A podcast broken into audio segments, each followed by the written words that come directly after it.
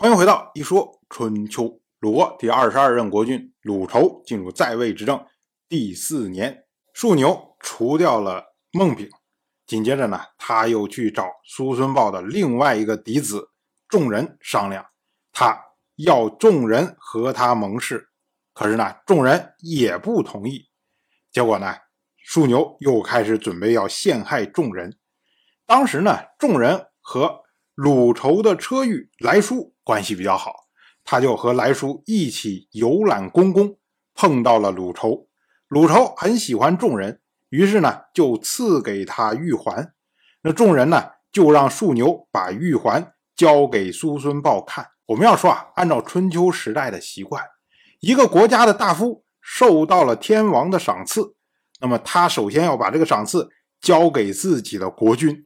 这个国君说：“你可以用这个赏赐，他才可以用，否则的话呢，就是对国君不敬。”同样的，像众人，他受到了国君的赏赐，他首先要把这个东西交给苏氏的族长，也就是他的父亲苏孙豹。苏孙豹同意他可以用这个东西，他才可以用，否则的话呢，就是对苏孙豹不敬。所以呢，众人要拿着玉环给苏孙豹看。那庶牛呢？接过玉环就进了内寝，可是呢，他没有把玉环给叔孙豹看，然后出来以后就说：“叔孙豹命你佩戴此环。”那众人一想，那父亲让我戴，那我就戴了。结果这个素牛啊，就对叔孙豹偷偷的说：“啊，说让众人去见国君怎么样？”这什么意思呢？就是当时啊，这些大夫们要立自己的。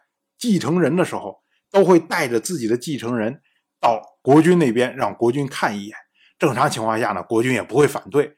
可是呢，这是一个环节，一旦让他见过国君之后，就等于是确定了他继承人的身份。那庶牛的意思呢，就是说你是不是要确定一下众人他继承人的身份呢？哎，苏孙豹一听这个话问的很奇怪啊。我还没有决定要不要立继承人，你众人着什么急呀？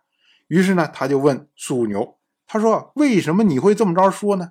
属牛就说：“啊，您不让他见国君，可是他自己已经见过了，国君给他的玉环都戴上了。”这下苏孙豹可留了心了，回头一看，哎呦，果然这位众人身上带着国君的玉环。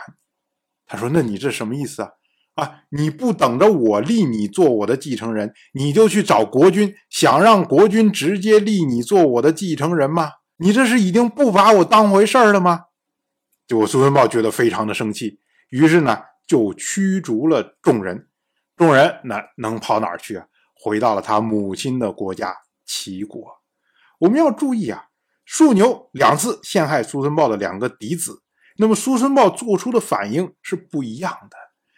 孟炳被陷害，说是接待国将的客人，也就是国将派来的使者。那么苏孙豹呢，他的反应就会非常的大。他认为孟炳是在为国将抢夺自己的基业，抢夺自己的财产，这是敌人呐，这不能忍受。于是呢，他就杀掉了孟炳。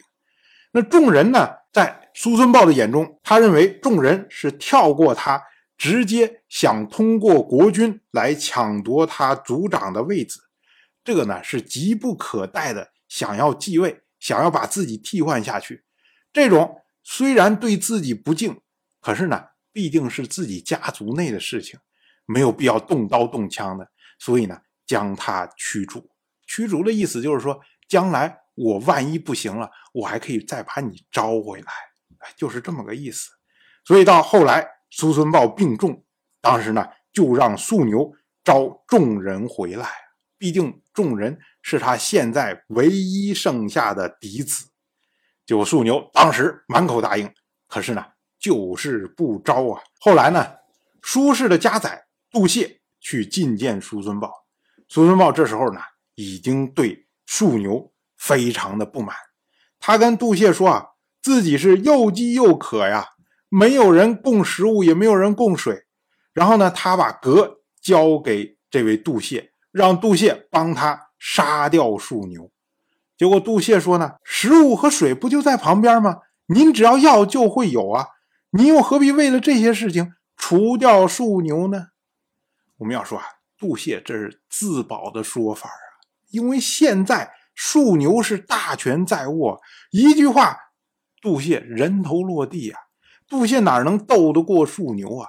所以他故意在这些事情上打哈哈，然后呢，就是让苏孙豹说：“哎，您好好养病。”您一旦病好了，要对付树牛还不是轻而易举吗？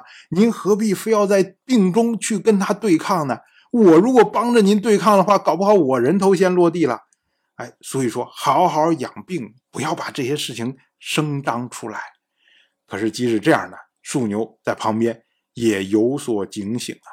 他一想说：“哎呦，这叔孙豹现在对我已经是非常的不满，那杜谢不敢动手。”万一下一次进来是一个愣头青，上来就给我动手怎么办呢？